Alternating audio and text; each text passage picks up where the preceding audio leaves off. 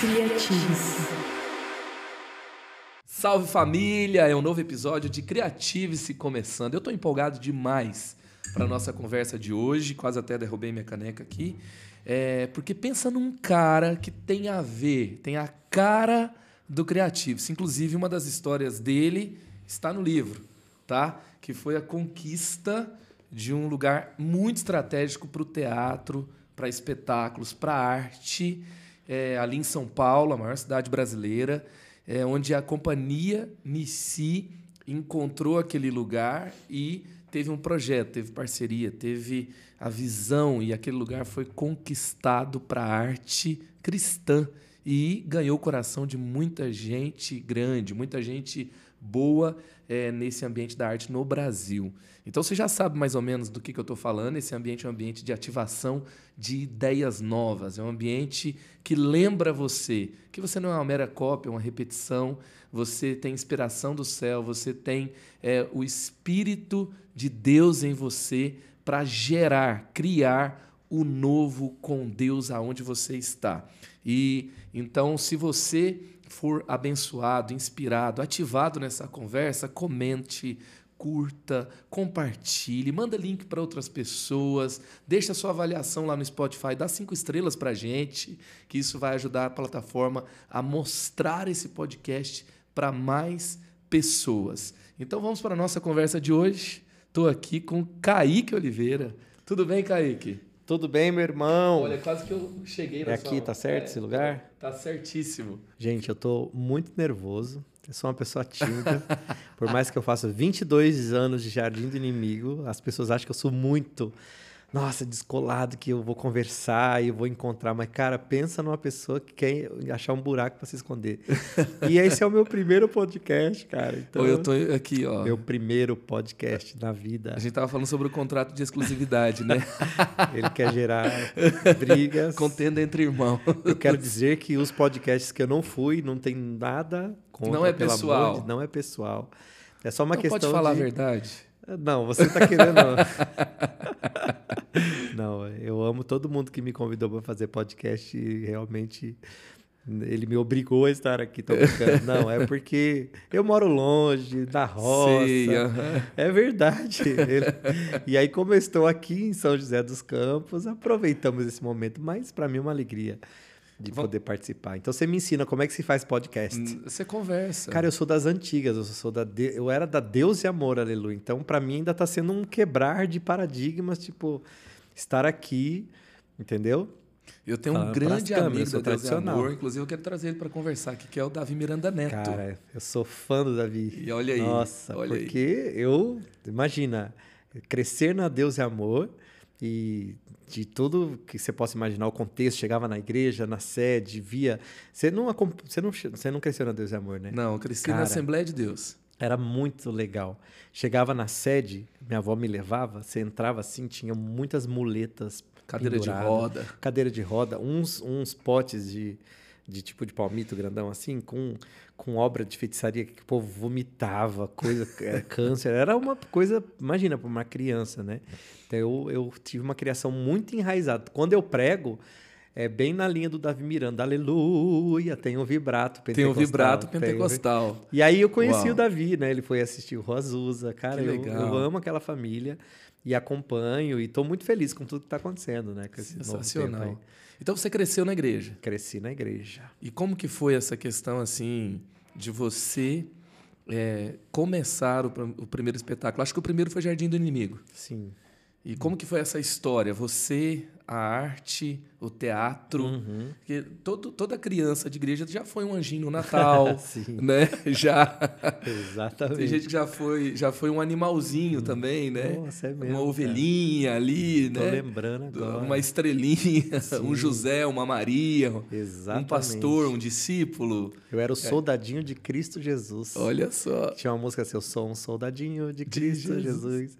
Eu, é que a sua linha, a sua A minha linha é diferente. É diferente, né? De Cristo Jesus é a sua linha. né? É, e, e é que assim, na minha casa, meu, meu avô era presbítero da Assembleia, minha avó era da Deus e Amor, entendeu? Então, mas eu ia sempre com ela. Só que na assembleia também a gente fazia, eu e meu irmão a gente participava. Então, eu lembrei que você falando da orquestra, meu avô tocando um negócio desse tamanho assim e fazia anjo. É mesmo, olha aí. Eu não lembrava disso. Olha só. Era um anjo. E, e conta pra gente aí como é que foi, então, a- a- como nasceram ali os espetáculos, a influência na arte, a sua vivência, que hoje inspira Brasil e mundo. Hoje, quando você entra ali no site é, CNC, é, você começa a ver os projetos na Índia, na África, é, todos os projetos que você tem em Ibiúna, a Escola Bezalel de Artes, a plataforma que tem a, a produção de, de cinema, de, de- tem os dois filmes, tem séries, e os- tem os, os teatros que estão lá, né, os espetáculos. E, e, assim, é, aqui na igreja, vocês já vieram algumas vezes com alguns espetáculos. É, e eu- a gente já estava no sertão agora. A gente foi para o sertão com o IC College, 90 voluntários, passamos por cinco bases. E o CNC estava lá passando de base em base, fazendo teatro, lotando as igrejas, lotando quadras de escola. E, é lindo ver o que a companhia NC se tornou. Mas é muito bom saber a história dos começos. Cara, o começo é. O sonho de, de quem começou, como foi. É, é assustador, né? Ver hoje, a gente tem acho que quase 130 missionários. São 130 artistas missionários. que a gente foi conhecendo, assim, nos ribeirinhos, ali no Ceará, outro lugar no sul, que é talentoso, que tá ali, que quer fazer arte vem estar com a gente, né? Mas, cara, o começo foi muito estranho, né? Porque, como eu falei, eu tinha esse contexto mais tradicional, saí com 12 anos da igreja. Lembro que eu peguei um jornal, os classificados, e tinha lá que precisava de atores para a festa de animação. E eu fui, né? Que era um sonho e tal. Cara, era uma furada, assim, sabe? Você vestir de ursinho, essas coisas assim e tal. Mas aí eu, eu comecei a fazer. Ficava cozinhando ali dentro, Sim. a festa Eu inteira. comecei a fazer teatro assim de animação, a fazer teatro eh, no centro de São Paulo, curso, e aí parei de ir na igreja, né?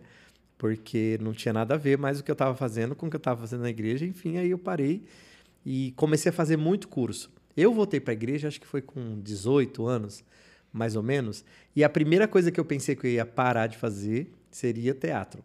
Porque eu falei, é profano, eu vou chegar para a igreja, não, não, não, então abro Não mão. vai Senhor. rolar. Eu aceito o Senhor na minha vida e sei que eu não vou mais fazer arte, porque era coisa do diabo.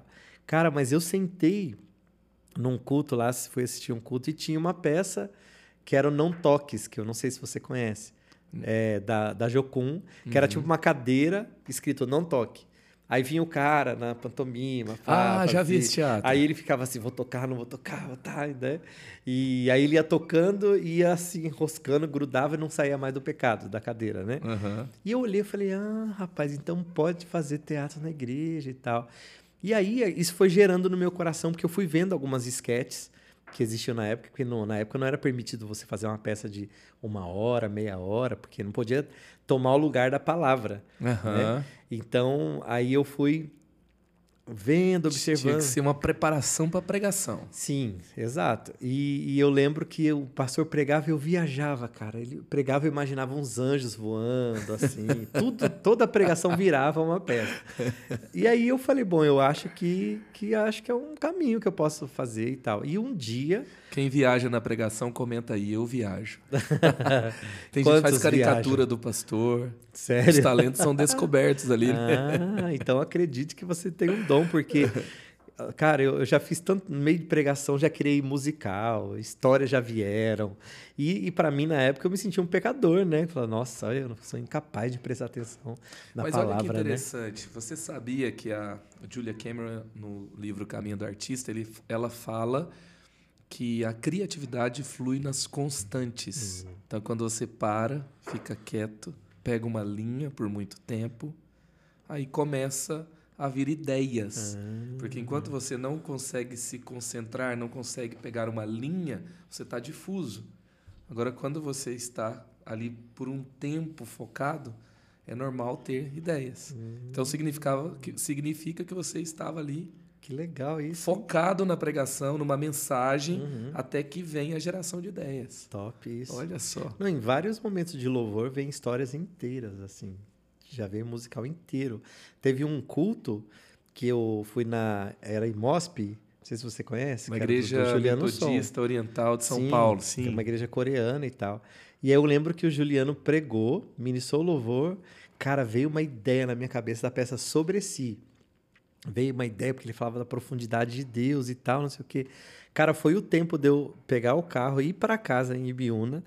Veio a peça inteira. Eu cheguei, eu tava tão na criatividade que eu sentei, escrevi, escrevi, escrevi, escrevi. Seis horas da manhã, fim. Nunca mais aconteceu isso na minha vida. Eu gostaria muito que voltasse a acontecer, porque leva meses agora. Uau. Mas foi muito legal. Então acho que tem a ver com esse negócio aí. O ambiente criativo, né? Que, que a adoração traz também. É muito. para mim é um ambiente muito bom. E, e eu. Aí eu tava na igreja é, com essa ideia de tipo, será? Vou, meu Deus. Cara, eu que sou da linha pentecostal, aleluia, você acredita ou não, não sei se você é, é mais tradicional, mas veio uma irmã e, e, tipo, e ela entregou uma palavra para mim e não era uma palavra comum, ela não sabia que eu fazia teatro, ninguém sabia. E ela olhou para mim e disse: Olha, Deus me incomodou muito para te dizer que Ele vai te usar para escrever peças que vão impactar uma geração, vão salvar vidas. Meu, para mim foi tão marcante, porque não era assim. é, eu que criei no ambiente pentecostal, aleluia, eu tô acostumado com assim, ó, a chave da vitória chegou, olha a tua bênção, eu tô, tô vendo um caminho. Dessas que Mas são, a profecia, ela ativa algo em nós. cara, muito a incrível. profecia não cumpre Uhum. por si só. Sim, Você, tem, Legal. você te- gera fé, é, gera ação, Uhum. mas ela ativa algo dentro de nós, né? show. Isso é um fato. Não, É, a profecia está na Bíblia, cara. do começo até o fim, está no Novo Uhum. Testamento, né? É Tá no Velho. Nossa, e, é- e a gente que você criou na, na Assembleia, né, sabe que é muito forte e ativa mesmo. E para mim ativou, tipo, ah, então, se Deus está me conduzindo, se tem essa palavra, vou fazer. E aí foi que eu, eu propus para a igreja, que é Nazareno de Campinas, para poder escrever, escrever não, montar uma peça com o pessoal do teatro que já existia, dar alguma aula e tal. E aí eu me juntei com o grupo e comecei o encontro com eles. E como tinha um culto lá que era interdenominacional, então vários jovens, o pastor chamou, olha, quem tem interesse e tal, todo sábado vai ter um encontro de teatro e foi aí que nasceu Nissi. Que Uau. o nome Nissi, né, que, que é o Senhor, Jeová Nissi, o Senhor é a nossa bandeira, Uhum. surgiu de uma forma muito engraçada. Imagina, vários jovens prepotentes na humildade, aleluia. tipo assim, nossa, Prepotentes na humildade. nós somos os jovens que vão marcar essa geração através da arte e tal. Isso não existe. Vamos, é. Aí reunimos numa praça em Campinas. E a gente, qual vai ser o nome do grupo? Ah, vamos botar um nome em inglês que causa impacto. Então era Impact Word, alguma coisa assim. ah, não, fica muito. Aí, o- já, aí quase que a gente ace- ace- aceitou nas ideias colocar o nome de Os Nazireus. Os nazireus. Só que aí imagina a santidade, né? Tipo, chegando o grupo, os nazireus, Os nazireus. estão o resto chegando. é tudo é. contaminado. E aí a gente percebeu, falou, não, acho que vai, vai, vai ficar muito estranho os nazireus e tal. Aí surgiu Giovanni Ceto. Ah, não, muito crente, Giovanni C, é um nome muito, né, muito da- da- das faixas da, da igreja e tal. Mas ficou, Giovanni C, teve um significado muito importante pra gente, por isso, porque como eram jovens de várias denominações, Uhum. então o Senhor era a nossa bandeira, não era tipo assim, A ao placa grupo da igreja. dessa igreja, Assembleia, Uhum. o grupo da Batista. Cara, isso foi tão importante e é até hoje porque a gente conseguiu entrar em todas as denominações. Então chegou uma Uau. época em que a gente apresentava tipo na Universal, na Quadrangular, na Nazareno, na Deus Amor. Não, não, na Deus Amor ainda não. Ainda Mas não rolou. Ainda não, olha aí. Aí, Davi, ó, Aí, ó. fica, o, fica a deixa aí, ó, pro convite Davi, chegar pro. Um dia pro vai Nissi. acontecer. Em breve, Em quem breve. sabe 2023. Eita, meu Deus do céu. Vamos voltar. Bora, bora. Mais um- uma para você resolver, Davi, vai lá. E, e aí o que que acontece? A gente, isso foi muito bom, porque eu percebi assim, se nós fôssemos um grupo da Batista na época, tipo assim, ah, não, a gente não vai receber vocês porque ah, ou, entendeu? Então a gente percebeu que e isso essas barreiras portas, cara. denominacionais eram maiores no passado. Sim. Hoje em dia, assim, você vai na Assembleia que não parece Assembleia, você vai numa Batista que não parece Sim. Batista. E, normalmente, as igrejas que estão é, vivendo algo pulsante, novo, diferente, elas não têm marcas denominacionais muito fortes. Elas é, se abriram mesmo, assim, os valores estão lá, as tradições ali é, se tornaram algo que relevante dentro do todo, mas não não limitou o que aquela igreja se tornou, Sim. não se tornou a idolatria daquela igreja, a tradição uhum. dela, né? Foi uma história, foi algo. Então é, é hoje está é, menos é marcante essa questão das barreiras Não, denominacionais. Né? Muito. E a gente só conseguiu apresentar porque, assim, o rapaz que era da Nazareno conseguiu marcar para a gente apresentar lá. A, a menina que era da Assembleia conseguiu. Da Assembleia foi muito legal, cara. Tem um grupo de teatro e tal. Nossa, mas aí a gente teve que chamar o pastor, porque aí começou o Jardim do Inimigo. Uhum. E aí, tipo, não podia, era coisa do diabo fazer esse tipo de teatro, pintar rosto, essas coisas. E aí, poxa, se Você botava dizia... o diabo dentro Exato. da igreja falando. tipo, ó, teatro não pode porque é do diabo. Eis que aparece, como que é a peça? Aí eu falava, ah, a peça é o diabo que acusa a igreja, tipo, falar, e as pessoas diziam, que, não, isso é um absurdo. Lindo.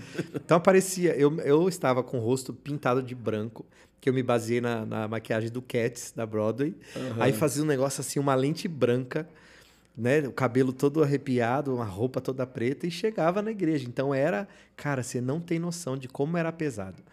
Porque era tão, confundia tanto a cabeça das pessoas que tinha gente cair endemoniada no uhum. meio da apresentação. E era uma loucura, porque ó, eu, meu irmão fazia Jesus, eu o diabo. Aí caía alguém endemoniado. Lá ia Jesus e o diabo expulsar o demônio. Cara, teve um dia, foi hilário, porque eu vi que a pessoa, a pessoa abriu o olho assim. Meu ó, Deus. Tava caída lá, e a gente chorando. De repente já fez assim, tum. Quando veio, eu tô em cima, sai! Só que eu tava de lente branca, entendeu? Era muito assustador mesmo. Daí a pessoa abriu e eu fiquei pensando, nossa, como que deve ter ficado esse inimigo? Ficou confuso, né? Tipo, o diabo tá me expulsando, o que que tá acontecendo, o que que tá rolando? Então, ah, essas eram as coisas engraçadas, mas era. Tipo, tinha um pastor que a gente admirava muito continua, continuamos admirando e tal. É, e ele reuniu com a gente, falou: olha, vocês estão errados, isso que vocês estão fazendo não é de Deus. Deus não aprova isso. Ele reuniu a gente, imagina. Eram 12 jovens cheios de sonhos, todos pintados, e ele lá.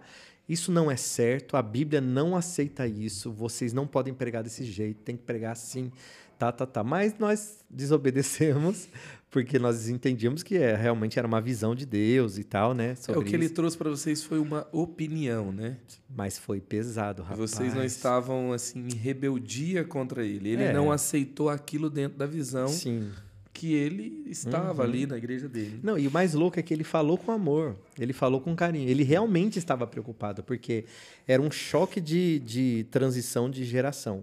Que eu entendi também isso, porque minha avó, por exemplo, poxa, quase 80 anos, nunca viu teatro na igreja, nunca assistiu teatro na vida, então para ela era tipo, cara, isso daí não é de Deus. Isso... Só que quando eles começaram a ver os frutos, uhum. então quando a gente conseguiu apresentar na igreja do meu avô, com muita resistência, mas o pastor dele chamou, e aí ele viu no final, quando todo mundo a igreja começou a se alegrar, falar em mistério. Um monte de gente aceitou a Jesus. Aí ele, ah, entendi. Teve um dia, foi muito engraçado. Fui numa igreja bem pequenininha e tô lá no altar. eu vou matar você, não sei o que lá. E aí o pastor assim, com o braço cruzado, ele tinha um bigodão. E a igreja fazia exatamente assim. Ela olhava para o pastor e para a gente. Por pastor, tipo assim, pastor, você não vai fazer nada porque tinha palavras, frases Pesadas. horríveis, tipo é, vagabunda, prostituta gospel. Pra época, cara, era tipo assim.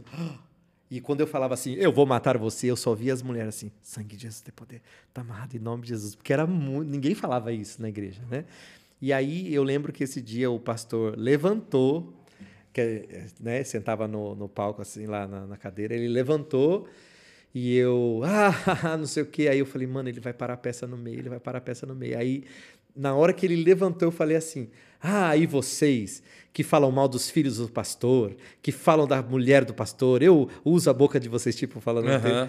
Aí ele foi, coçou o bigode, sentou de novo. Cara, então foi uma conquista, assim, da gente ver que era um, era um choque, as pessoas não tinham acesso ao teatro, mas elas foram entendendo pelos frutos. Então elas foram vendo, tipo assim nossa, olha quanta gente está se convertendo. É verdade, Deus está aqui. E aí, graças a Deus, que aí as portas se abriram e aí a gente começou realmente a ministrar em muitas igrejas, sabe? Então abriram as portas. Assim. Muito bom. E como que você vê assim a arte hoje na igreja A arte ou a arte cristã Uhum. no Brasil?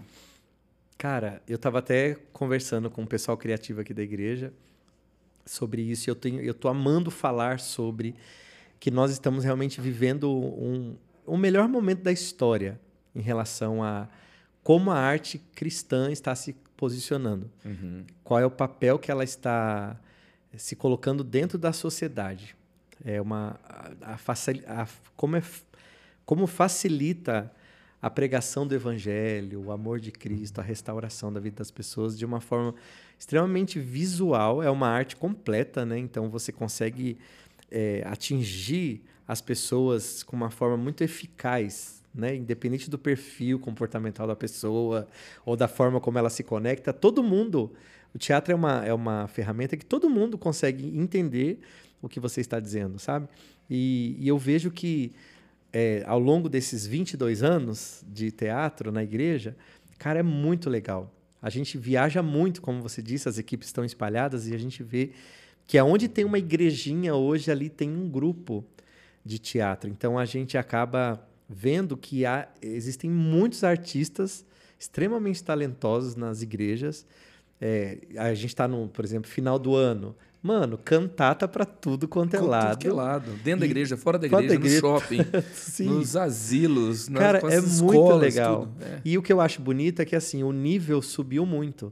Do, do, Legal, a qualidade legal. dos artistas é, subiu demais. Então hoje eu vejo grupos de dança. Uma vez me marcou muito, eu cheguei numa cidade lá em Pernambuco, uma cidade paulista, era uma Uhum. igreja. Cara, de, à tarde, a igreja tinha 400 jovens Uau. Cada um fazendo uma coisa na arte. Um grupo de street dance aqui, outro da música ensaiando, outro fazendo a, a dança lá, o teatro.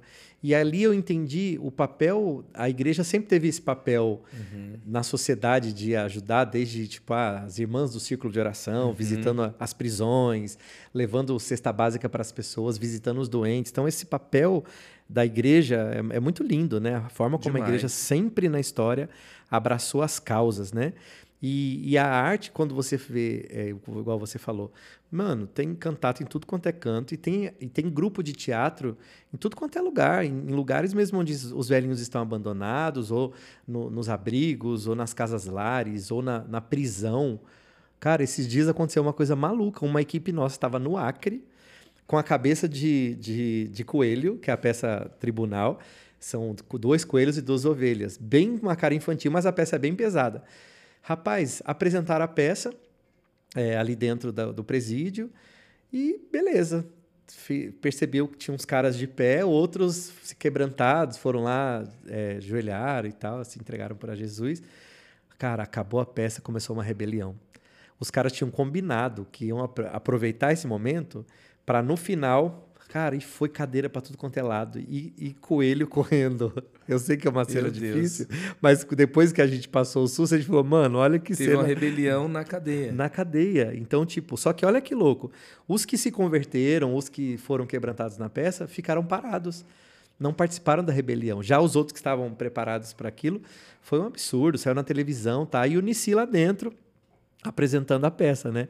Então, o que eu acho, por que, que eu estou falando isso? Que eu acho é, esse crescimento do- da arte na igreja, ele tem muito a ver também com o serviço que a igreja oferece para a sociedade. Então, a gente vai nas comunidades, nas favelas, eh, seja nos ribeirinhos, lugares distantes, com a arte. Você leva um alimento, você leva uma ajuda, mas, cara, você leva a arte. Você está você tá permitindo que as pessoas tenham acesso à arte. Porque, assim, São Paulo, por exemplo, é o polo hoje e nos próximos anos você vai ver, vai, vai se igualar ou, a- ou passar a Broadway, porque assim, o que tanto de musical que está vindo para cá, de produções, mas você chega onde nós est- estamos, temos um projeto chamado Casa Nici, lá no sertão do Ceará, perto de Juazeiro do Norte. Cara, tem uma cultura, tem alguma coisa, mas não- ninguém vai para lá. Você não vê os musicais indo, os espetáculos indo. Então, quando o- os grupos da igreja eles crescem, eles alcançam lugares, tipo, quem que quer apresentar na prisão? Não vai fazer um fantasma da ópera dentro da- de uma prisão, mas tá lá o grupo de teatro da igreja apresentando para os caras e trazendo uma mensagem de esperança. Então, acho que é muito legal falar do, de como está hoje o- o- a arte na igreja é, falar que está muito bem, que está muito legal. Acho que 95% das igrejas no Brasil já entenderam que vale a pena, que é uma forma de trazer para perto e que realmente daqui para frente eu creio que vai ter uma explosão muito legal assim da, da arte. Muito bom, muito bom. Que Deus use essa ferramenta, Amém. ela é muito poderosa, né? É, a gente estava falando aqui antes sobre a, o impacto que a arte tem, porque ela, ela meio que captura nosso coração. A igreja ela tem a mania, muitas vezes, de entregar uma boa ferramenta. E a ferramenta, por si só, ela não é nem santa nem profana. Uhum. É como se fosse apenas algo das trevas. Né? E, e o entretenimento não é a missão da igreja. A igreja não existe para entre, entreter as pessoas. Mas o entretenimento é uma ferramenta. Uhum. É, é, se você for pegar assim, o que, que significa entretenimento? É capturar a atenção das pessoas por muito tempo. O que, que um filme faz? O que, que uma peça de teatro faz? Estava ali hoje vendo um Natal na minha história. Na verdade, eu vi ontem, né? E eu estou ali, a história de Jesus nascendo. E é algo que a gente já conhece há muito tempo. E quando entrou numa história, entrou num enredo, é, teve é, monstro, teve é, o sonho, teve o pesadelo de cada criança. E, e daqui a pouco eu estava chorando. E meu, eu, 40 anos de idade, chorando, e meu bebê de dois anos de idade, faz uma criança ficar parada uma hora e meia. Uhum. Ele ficou parado uma hora e meia. Ele no meu colo e eu dizendo eu tenho que ir embora. E eu não consegui ir embora. Então é uma ferramenta muito poderosa. Eu lembro de eu entrar numa, no sertão, numa cidade lá no Piauí, e era uma cidade totalmente dominada por uma por um grupo lá e ele, que eles não gostavam de crentes. E aí a gente falava, ó, oh, a gente não sabe como é que vai ser aqui. A gente começou com um teatro chamado Ladrão da Alegria lá. Uhum. É, conhece? Sim, essa é clássica. Então é clássica e tal. E era bem assim: a gente pegou, montou o teatro, ensaiou e tal pegamos o figurino. Na hora que a gente começou, as crianças vieram e todo mundo, a comunidade inteira veio. Veio o grupo que não gostava do outro, veio um que não falava com o outro. Veio... Uhum. E aí a igreja encontrou um lugar e a gente faz o trabalho social e as portas estão ali abertas. E, e quantas vezes isso aconteceu, né? Por meio da arte. Então é incrível. E eu queria te perguntar uma coisa. É, a, a criação, às vezes, ela nasce em meio a dores, né? Em meio a uhum. bagunça. Às vezes a gente acha assim, eu vou criar daqui para cá, vai ser assim. Vamos sentar e vamos criar. Hum. Mas ela, ela, acontece assim, né? Até que chega do outro Sim. lado. Ela, ela dá voltas, ela, ela, porque nós somos complexos. Como que funciona o processo criativo para você? Como que você cria as peças? Como que você constrói uhum. é, roteiro, personagem? É, como que ela, suas ideias vão tomando forma? Sim.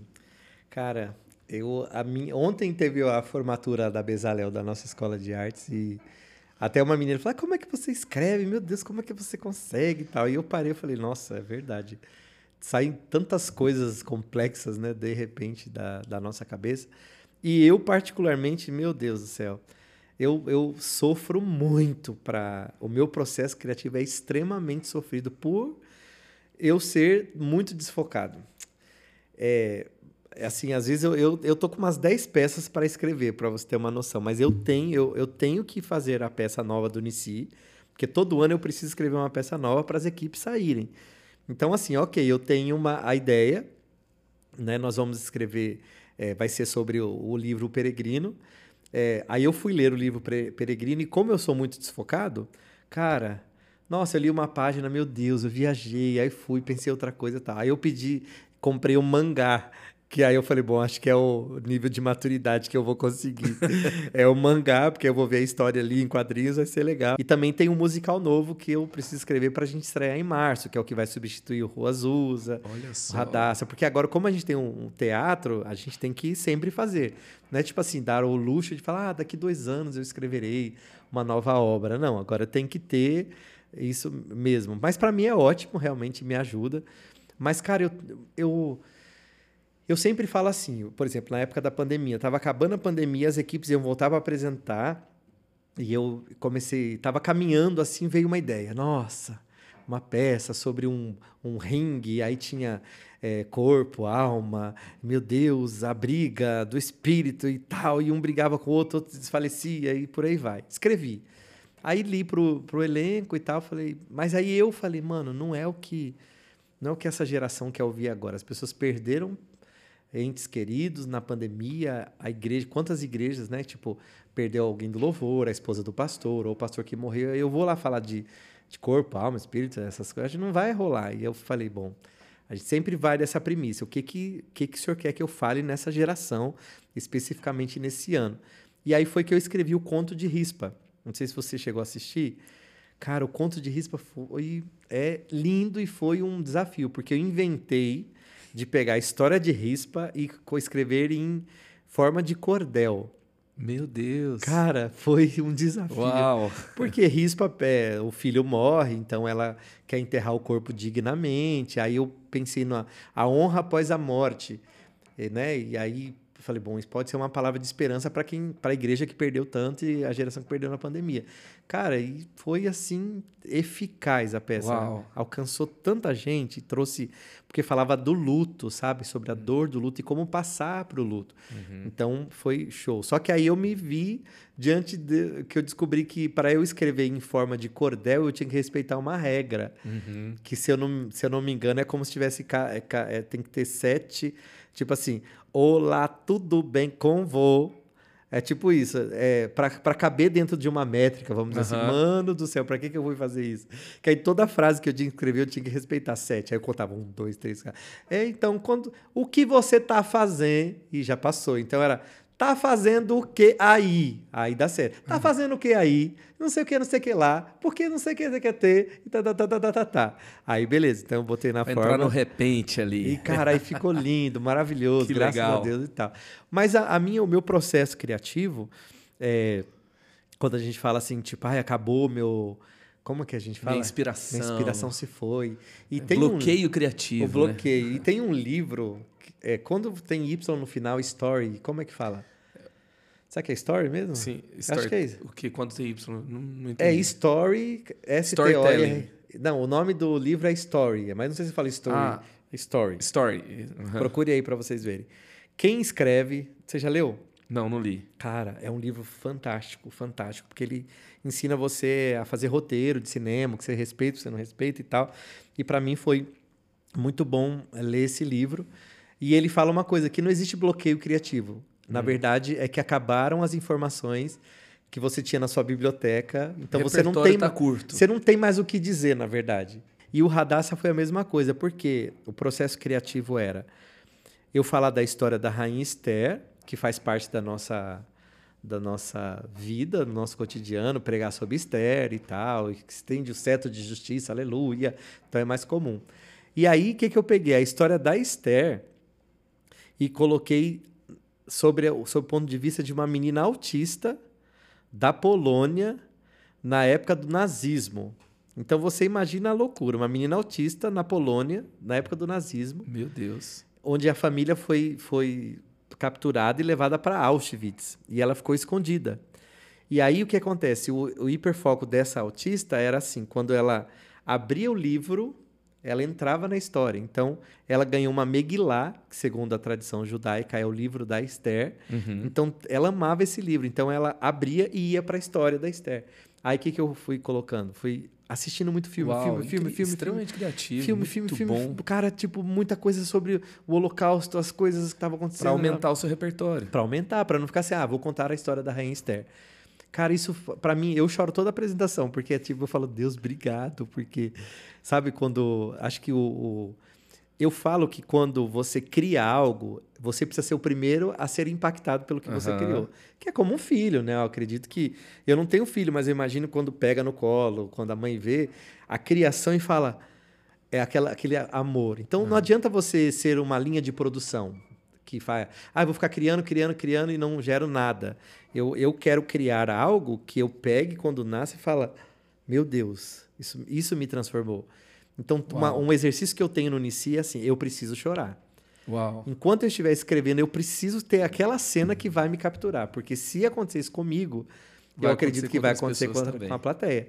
Então, tipo, cara, pra mim, que é o que aconteceu no Azusa, por exemplo. Uhum. O Azusa, teve um dia que eu escrevi a letra da música, que no musical ele tem uma forma, né? Que você segue, tal determinada música, em tal momento. É, que é uma forma americana, tipo I want, que é o personagem eu quero. Uhum. Então você tem que escrever aquela música. E tem uma música chamada Eleven O'Clock Music, que é a música das 11, Uhum. que geralmente é o que antecede o final da história. E na Broadway era tipo 11 horas da noite, era o momento em que a Broadway silenciava. Porque todas as divas e os protagonistas estavam cantando essa música, então ficava assim, ó. É a música que você para e fica. E que no final todo mundo ah, levanta e tal. E aí, quando eu escrevi a letra dessa música do Azusa, você viu Azusa também? Não. Não viu as Que absurdo. Que cara. absurdo. Que, que é isso, gente? Que que é isso? Poxa, Jardim do Inimigo, você viu? Vi, também. vi Ah, Jardim do ufa, Inimigo. ale- Vi uma outra Quando você era também. criança, todo mundo Não, fala. não. Aí que eu vi o Jardim do Inimigo quando eu era Eu criança. estava começando o trabalho com a juventude aqui, vocês vieram, foi um trabalho fantástico. Foi- Nossa, é eu acho que teve verdade. mais de uma apresentação do Jardim do Há Inimigo muitos aqui. anos atrás. Tem alguns anos. É, e depois teve, teve outro teatro que era excelente, cara. Qual que era o nome dele? É, que tinha história. História do que que era? Era, tinha um palhacinho que ficava pitando. Aham, tal. o palhacinho que ficava pitando e ele conversava. Fala, escreve aí, gente. Qual peça que é essa que você já... Escreve A aí. senha. A senha, a senha. Isso, eu assisti Nossa, também. essa é antiga aí. Essa, essa que eu comecei com esse processo Você sabe que eu tenho um problema também. Eu tenho. A Mariana, ela lembra todas as músicas. Ela lembra. Ela, ela tem ouvido absoluto, Ah. minha esposa, então ela, ela lembra o tom da música, sabe tudo. E ela sabe contar toda a história no final. Eu Nossa. sei contar nos próximos dois dias. Sei, eu também. Depois eu não lembro tanto da história. Eu não sei nome de ator, de nomes. Então. Acho tão bonito quem fala o nome do protagonista. Ah, do diretor. Cavern? Não sei o quê. Nossa, porque o texto é de Raul, essa direção desse filme é do Robin Flavels. Eu, nossa, eu, Se você cara, não se lembra também, escreve aí, eu não lembro. Será que nós somos os únicos? De verdade, eu tenho, eu tenho uma admiração. Você que assiste um filme e lembra o nome. Nossa, esse filme é da mesma direção do Barton Havels. Nossa, eu acho, tipo... Eu olho, nunca... Burton não, eu Vai ter único- gente procurando esse, esse diretor aí. O único que eu sei é Steven Spielberg, só. Ah. Eu nem sei o que filme que ele fez, mas eu sei que nunca mais decorei na vida. É isso, tá? Um beijo pra vocês. Mas muito legal essa dica que você deu do processo criativo. Sim. É, Chora, que chora. se você é, teve um bloqueio criativo, na verdade, você tem que aumentar o seu repertório. Sim. Pesquisa mais sobre Uhum. é, o que vai compor. a- E, e tem uma entrega aí, né? Tem. Você vai conhecer lugares, ler livros, conversar com pessoas, Uhum. vai estudar a história, vai é, tentar assim se enriquecer de tudo que pode te dar é, elementos para aquilo que você está fazendo. Né? Uhum. Não, e aí depois as- as- você vai juntar isso, né? E você aprende muito, né? Muito. Eu acho que é uma. muito. Ser, o processo criativo, cara, ele te. Por isso que eu falo que não pode ser uma linha de produção. Eu entro em pânico, tem que, ah, tem que fazer várias peças. Não. Porque, por exemplo, a Azusa. Para mim, pensa no desafio. Eu sou, eu sou branco e escrevi um espetáculo sobre racismo. Que eu, na minha mente branca, digamos assim, cara, eu não sabia nem o que era a palavra segregação. Olha que absurdo. o que, Olha que eu tive que entender? Tipo, para. Tive que juntar uma equipe de uma galera negra mesmo que entendia, e porque eu jamais vou entender a dor do negro, jamais vou conseguir falar, ah, eu te entendo. Não. Você corria um risco ali de Um risco terrível, é, cara. simplificar, tornar simplista Sim. ou tão é, é, é impessoal. Muito, é, não. E, e, e cometer erros graves ali, né? gravíssimos. Então eu tive que falar, pera. Aí você tinha comentado sobre a questão de, do, do, do, do coletivo criativo, que é muito Aham. legal. É muito legal. Essa troca, cara, como eu aprendi no Rua Azusa sobre a questão racial.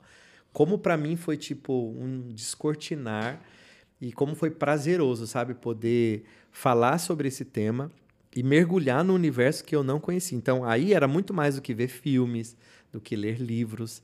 Eu realmente precisava mergulhar nesse, nesse assunto, Nesse ouvir. e aprender. Então a gente teve laboratórios, por exemplo, com elenco, Ouvir ouvir, podcasts. histórias. Exato.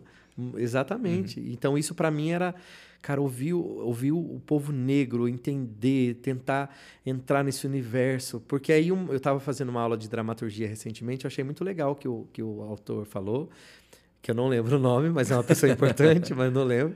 E ele fala sobre isso, que o, o dramaturgo, o escritor, na verdade, ele, ele, ele só precisa ser fiel à verdade.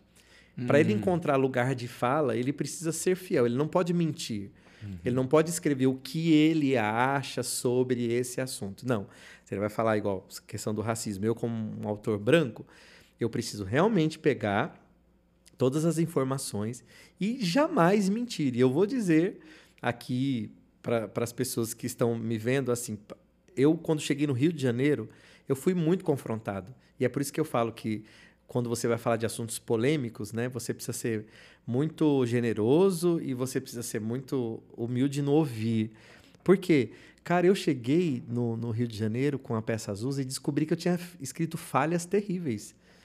Montado cenas terríveis. Por exemplo, no Rua Azusa, no início, era uma diretora que conduzia uma, um grupo né, do, do, do elenco ali, e do nada ela falava, corta! E ela falava, gente, vocês precisam expressar mais sentimento, mais dor. Só que olha, olha o erro primeiro. Eu coloquei no texto, tipo, uma diretora branca, uhum. certo? E aí, na cena, era o elenco negro falando sobre a escravidão, a chegada do navio negreiro. De repente, ela, corta, gente, tá horrível. Vocês têm que mostrar mais sofrimento. Tipo assim, aí o, o pessoal do Rio de Janeiro me chamou e falou, olha, isso aí tá errado, cara.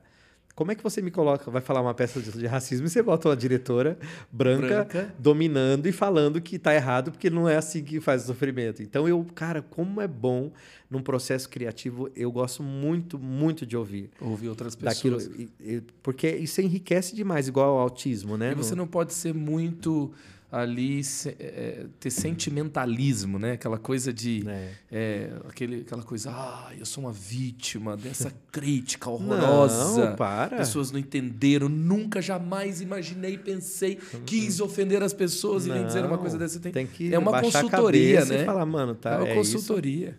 E foi rico. Hoje o Rua Azusa, depois de quatro anos, você assiste hoje e você fala, olha que lindo, cara. E aí eu entendo. Não é uma obra minha é o coletivo. Uau. Então, assim, eu precisei muito da ajuda de todas as pessoas. Então, teve um cara que foi muito duro, falou um monte. E aí outras pessoas, ai, que absurdo, não sei o quê. Eu chamei ele para conversar, eu falei, mano, eu preciso da sua ajuda. Você pode me ajudar?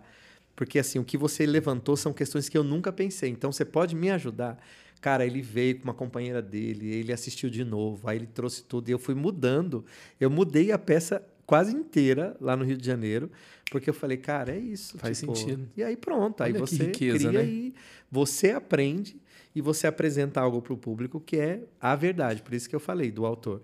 Você precisa só falar a verdade. Aí tudo bem. Muito bom. Né? Que, que dica excelente também. É.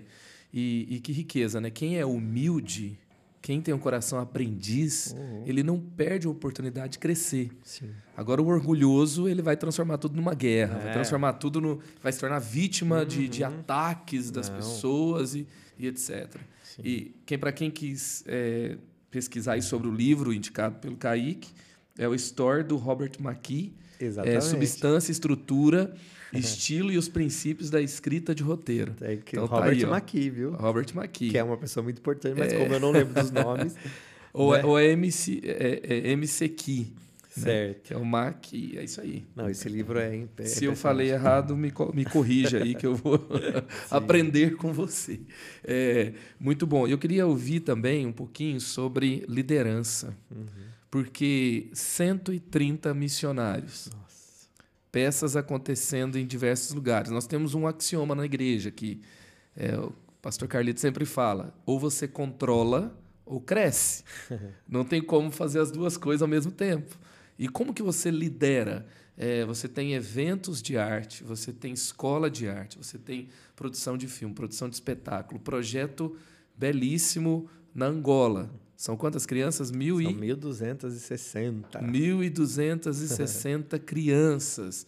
É, e você tem pessoas lá fazendo acontecer, você tem é, toda uma estrutura acontecendo o tempo todo. O que, que você, como que você conduz tudo isso? Né? Como é possível? Como você lidera? É, quais são as pessoas chaves aí que estão com você? Rapaz, aí é um. Nossa, acho que já passaram mais de mil pessoas pelo INSI ao longo desses 22 anos. Muitos viraram pastores, muitos estão liderando projetos. Cara, mas como é uma arte liderar, hein? É. Meu Deus, gente, eu não sei se você lidera. você vai compartilhar da minha. Da é um meu... desafio enorme. É porque você. Você ter.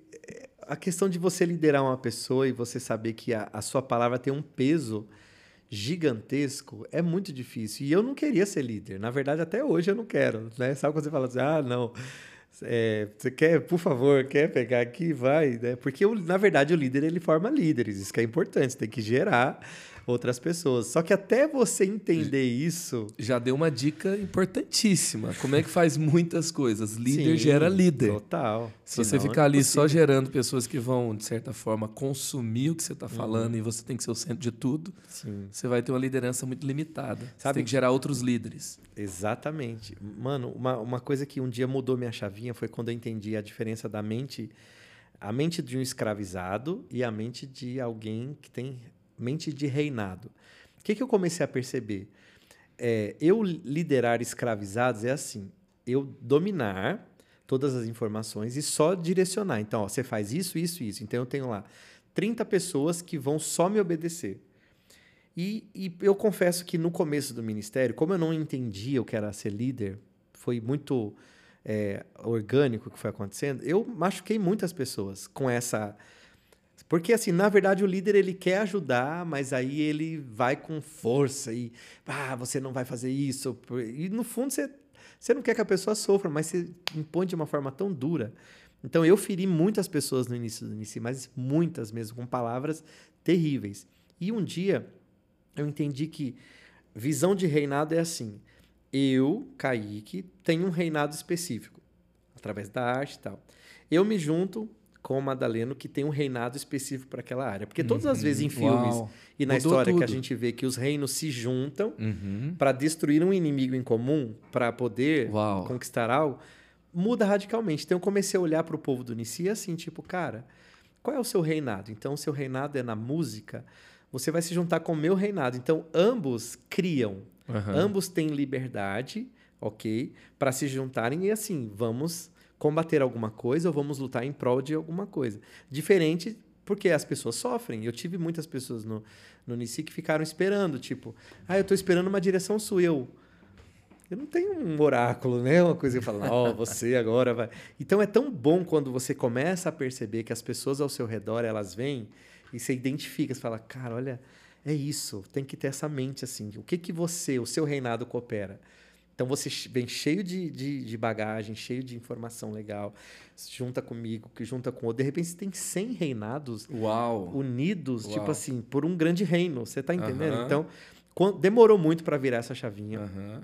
Demorou muito para entender. Da noite, da noite Não, foi, olha, infelizmente, assim, graças a Deus que eu tive tempo de entender e correr atrás dessas pessoas que realmente estavam muito feridas por uma forma que eu falei. Ah, não sei o quê, você tem que fazer isso, você está pensando que você é o quê? Aí você acha que está super ajudando. Espiritual e fala, ajudando. E dando aí... um sacode ali para a pessoa acordar e tal. Na verdade, você está matando gente. Cara, e hoje, por exemplo, o, Guilherme e a Cacá é um casal, eles estão na Índia, lá perto do Paquistão que eu não posso falar muita coisa, que eles não poderiam estar lá, digamos assim, né?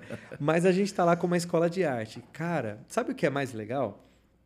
É porque o reinado deles tá tão incrível ali na Índia, eles estão alcançando tantas crianças, famílias, o lugar que não se pode falar, né, do evangelho, tipo, eles falam de Jesus, porque eles falam do Natal. Então a, é cultura, então as pessoas estão aprendendo e tal.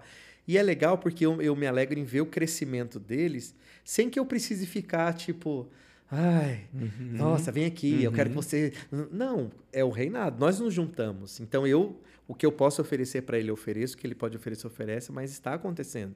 A escola Bezalel, por exemplo. Ontem eu fui assistir e eu, eu não tive tempo de estar presente em nenhum momento. Mas foi muito engraçado, porque eu cheguei lá e eu falei, mano, que legal ser indispensável, sabe? Que legal. É, no, eu, eu falo uma frase. Ser, é, nesse sentido, legal ser dispensável dali do. É isso, ser disp, é isso, né? dispensável. Não. Tipo, que bom ah. que eu não, eu não estou não presente. precisou de mim para que isso acontecesse. De mim. de mim presente. Exatamente. Uau, muito bom. Pre... Então, eu acho que um princípio de liderança. Eu não sei se eu vou saber falar bonito como você fala, ah. mas para mim é, é, estranho quando fala isso, tipo assim, o, a, o, líder é aquele que as pessoas não sentem falta. Uhum, Mas não excelente. no sentido de, tipo assim, ah, eu não quero estar perto de você, eu não sinto falta. Não, é que, tipo assim, eu não estou estando todos os dias na base missionária do Unici. Mas o meu coração está lá. tem outras pessoas tem uma visão clara cuidando ali e tá claro. Então, tipo assim, tá todo mundo ali, tá todo mundo feliz, tá todo mundo comendo, tá em segurança, tá ensaiando e tal. E aí, se eu aparecer um mês depois, tipo, a visão continuou. E, e é o que eu falo, é um processo da gente demora a gente formar pessoas com a mesma visão, mas hoje o Unici só é, só acontece esse tanto de projeto Tipo, faz muito tempo que eu não vou para Angola. Eu fiquei dois anos sem ir para Angola por conta da pandemia, as fronteiras fechadas.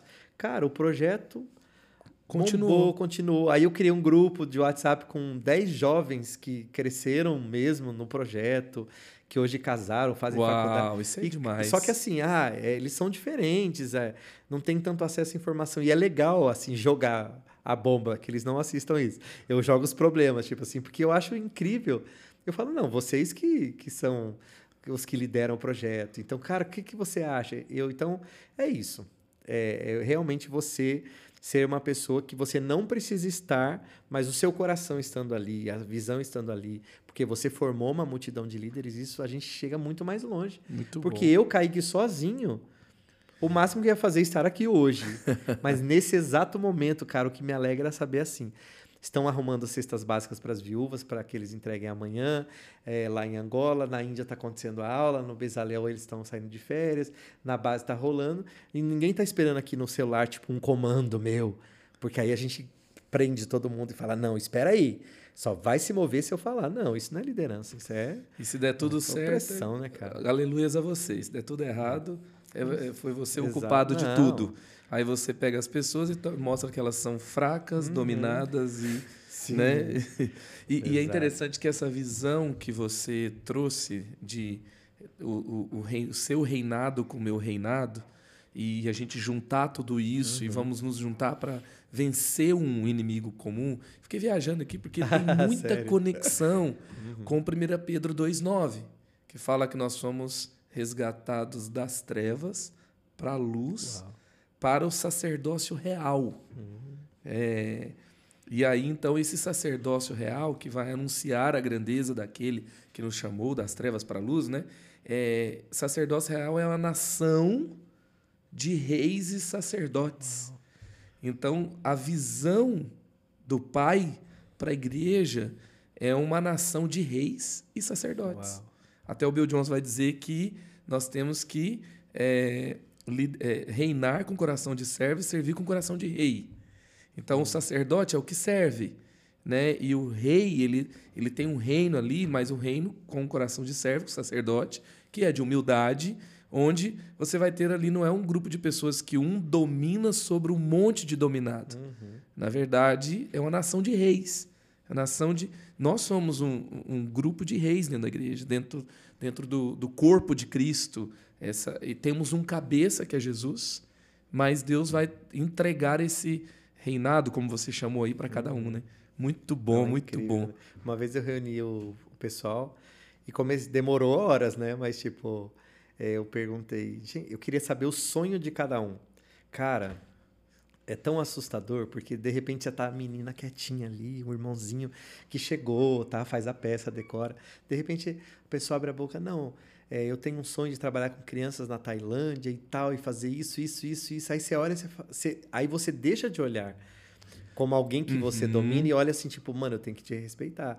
Porque, cara, o seu reinado é muito louco. Tipo, eu tô do lado de uma pessoa que sonha em transformar crianças na Tailândia. Uau. Então você passa a olhar aquela pessoa, entende? Diferente. Não como, tipo assim, eu sou o seu líder, eu que tenho todas. Não, tipo, mano, olha o quanto que essa pessoa vai acrescentar. Então isso é muito legal, sabe? Você poder potencializar os sonhos de quem tá perto de você, ativar os sonhos e vamos, cara, eu, eu nunca fui para a Índia, talvez eu nunca vá. Eu quero ir, mas sabe, é, tá? Quem tá me assistindo, Guilherme, Kaká, eu amo vocês, eu quero ir para a Índia. Mas talvez eu nunca vá conseguir ir, mas só de os braços se tornam mais largos, né? Aham. Tipo, você consegue alcançar. Então isso é, é muito lindo. Eu acho que a, realmente é uma, a visão mais incrível de, de liderança que existe, como potencializa quando você realmente olha para todo mundo como sonhadores, como governadores, como um José da vida, né? Tipo, cara, o cara vai governar, vai trazer. E não um menino. Você pode olhar José como um garoto de 17 anos que precisa de um líder Que precisa, ô, ô, acorda pra vida, para de dançar aí, rapaz. Ô, ô, tá, tá pensando o quê? Vamos lá, vai, avante, faça assim, senta aqui, aprenda.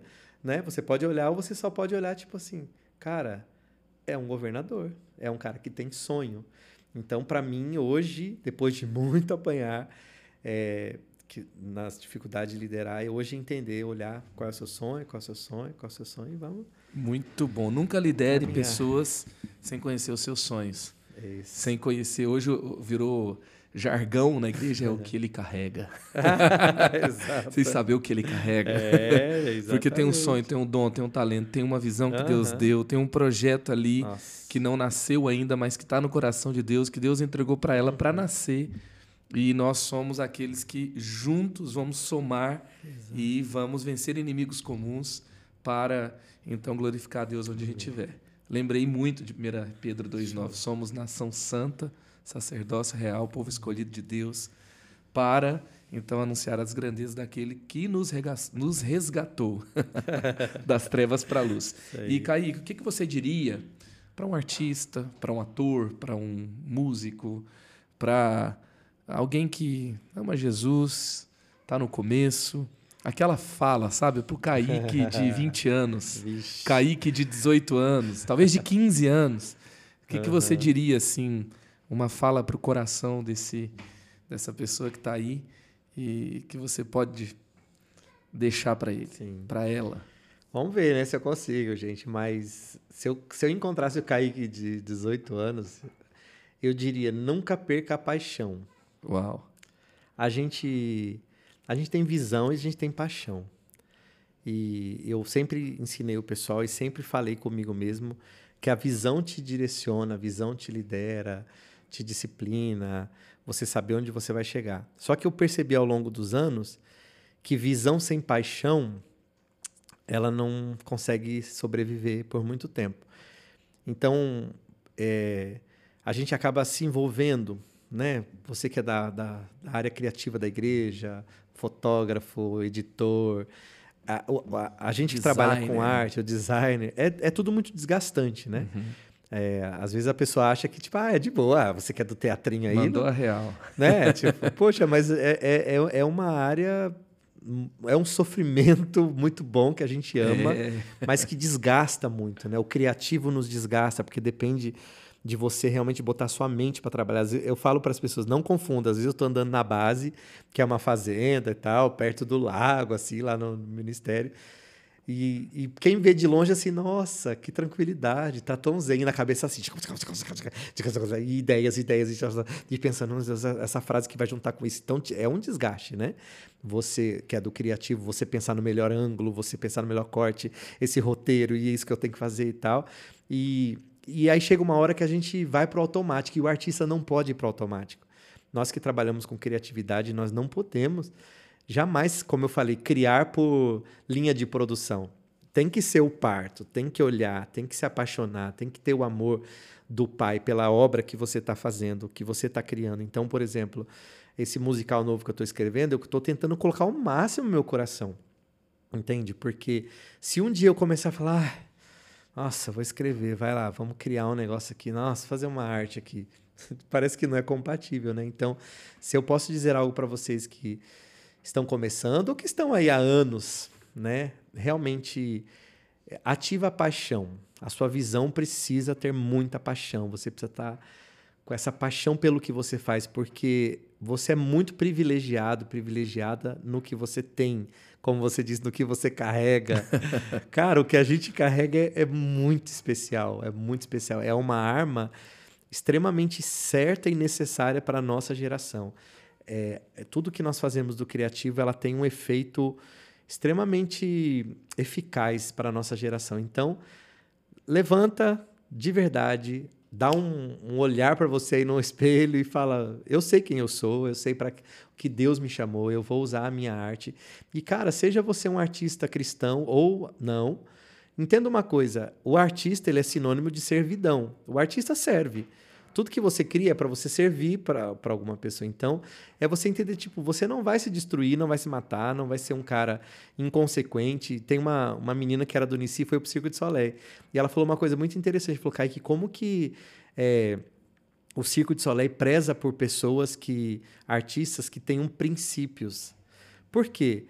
Porque você está lá fazendo um número, um trapézio, você está lá num show do Circo de Soleil onde você tem que pular de um lado, cronometrar certinho para pegar na mão do outro que pulou também e não deixar ele cair. Então, como é que você vai se destruir? Você está doidão, você está com a vida destruída, está totalmente abalado emocionalmente, nas drogas, perdido e tal. Chegou à noite, não dormiu, não se cuidou, e aí você vai tá lá super desfocado para pegar a mão de outra pessoa. Então, ela, quando ela falou isso, eu falei, olha que interessante. Tem Muito uma outra forte. escola também uhum. que chama Juilliard, não sei se você já ouviu falar Uhum, de Nova sim. York, que é uma referência mundial e eles têm um, um um- uma preparação para dar bolsas, porque Uhum. eles descobrem grandes talentos, seja criança ou mais velho e tal.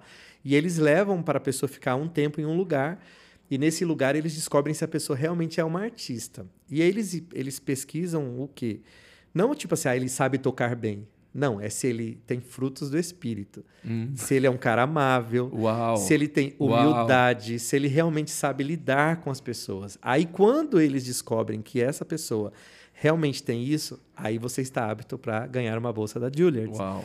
Então, é, por isso que eu quero falar para vocês assim: não perca a paixão. Não perca a essência, independente do que você acredita. Se você é um artista, se você é do criativo, entenda uma coisa. É o kit que você precisa carregar é isso. Uma pessoa generosa, cheia de humildade, cheia de amor, cheia de paixão, cheia de visão, que nasceu com dom e você precisa entregar para a nossa geração. Então é isso. Continue caminhando com visão e paixão. Não, não pare e vamos marcar nossa geração. Aleluia! E terminar do Aleluia. jeito, do jeito a Deus é amor, glória a Deus. E que você se levante nessa geração. Em nome de Jesus, não perca a essência. Amém? Aleluia. É melhor terminar do jeito de Deus é amor do que fazendo o jardim do inimigo aqui. É, porque seria assim: eu não quero que você prossiga. E naquele dia eu te levarei flores. Entendeu? Enfim, uma mistura, né? Muito bom. Obrigado, gente. Curti demais essa conversa. Se você curtiu também, comente aí, coloque um trecho que te marcou. Eu tive muita inspiração, muitos insights poderosos. Eu tenho certeza que você também teve. Lembre-se que daqui é, uma semana, no máximo 10 dias, que esse episódio foi lançado. Vai ter um link lá no Spotify onde você tem um roteiro em PDF dessa fala. Tem ali insights, frases, para você poder ter uma conversa em equipe, para você lembrar de pontos importantes que você ouviu e então é, aplicar de uma forma ainda mais eficaz aí onde você está. Criative-se. O extraordinário te aguarda em Jesus. Obrigado, Kaique. Obrigado, deu Obrigado. certo. Meu Demais. primeiro podcast, ufa. Muito Deus bom. abençoe.